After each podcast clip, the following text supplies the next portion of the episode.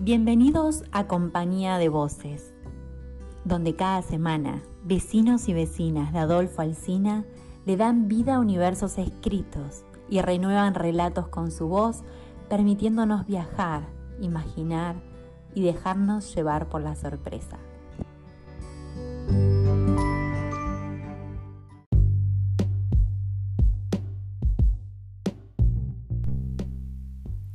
Hoy nos acompaña con su voz Diana Pérez de Villa Masa.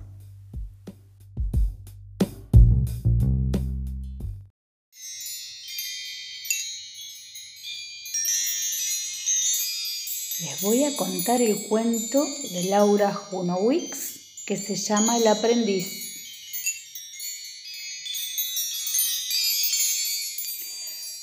Faustina entró a su casa y se le pusieron los pelos de punta. ¿Qué estás haciendo, búho insolente? gritó la bruja furiosa al ver a Diógenes parado sobre su gran libro de hechizos con la varita en alto. Estaba practicando, respondió Diógenes muy orgulloso. Pero Faustina no le hizo ninguna gracia que el búho hiciera sus brujerías. Le quitó la varita y al grito de ¡Marabumba!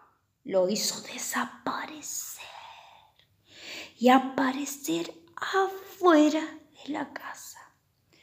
A Diógenes también se le pusieron las plumas de punta. Nunca lo habían echado de ningún lado.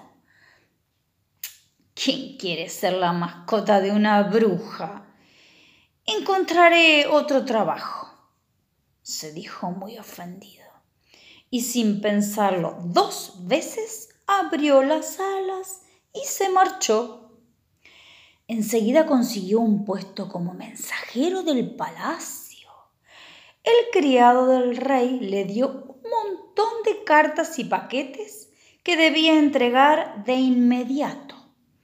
Al ver semejante cantidad, el búho dijo, mm, mejor que ir volando por todo el reino, voy a usar uno de los hechizos de Faustina. ¡Sucutrule! dijo, y las cartas desaparecieron. Pero el criado que no entendía de magia no le gustó nada. Los mensajes del rey. ¿Qué has hecho, búho torpe? Que le corten la cabeza. ordenó el criado. Y Diógenes salió volando más rápido que nunca. Llegó al bosque y allí se enteró de que los animales buscaban un consejero. Diógenes, que se sentía un búho muy sabio, pensó que sería un trabajo ideal para él.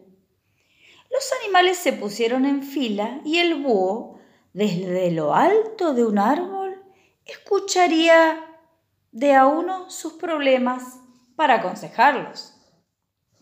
La primera fue una ardilla que estaba tan afligida que cuando comenzó a hablar no paró ni para respirar. Al rato el búho estaba mareado. ya no entendía nada de lo que decía la voz chillona de la ardilla. Entonces recordó otro hechizo de Faustina. ¡Cacarela! gritó. Y la ardilla enmudeció. Diógenes respiró aliviado, pero el puma, que venía atrás en la fila, se enfureció al ver lo que le sucedió a su amiga. ¡A él!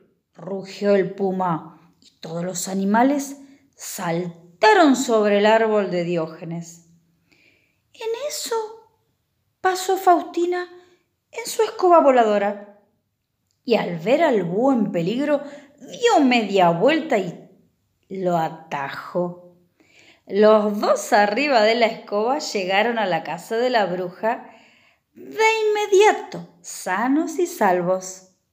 En la puerta de la casa había un cartel colgado que decía, se busca aprendiz de brujería. Y debajo estaba el retrato del búho. Diógenes abrió los ojos bien grandes y después del todo.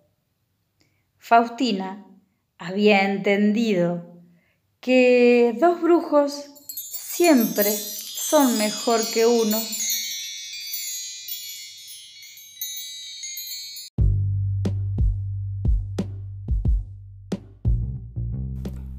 Compañía de voces. Sumate vos también.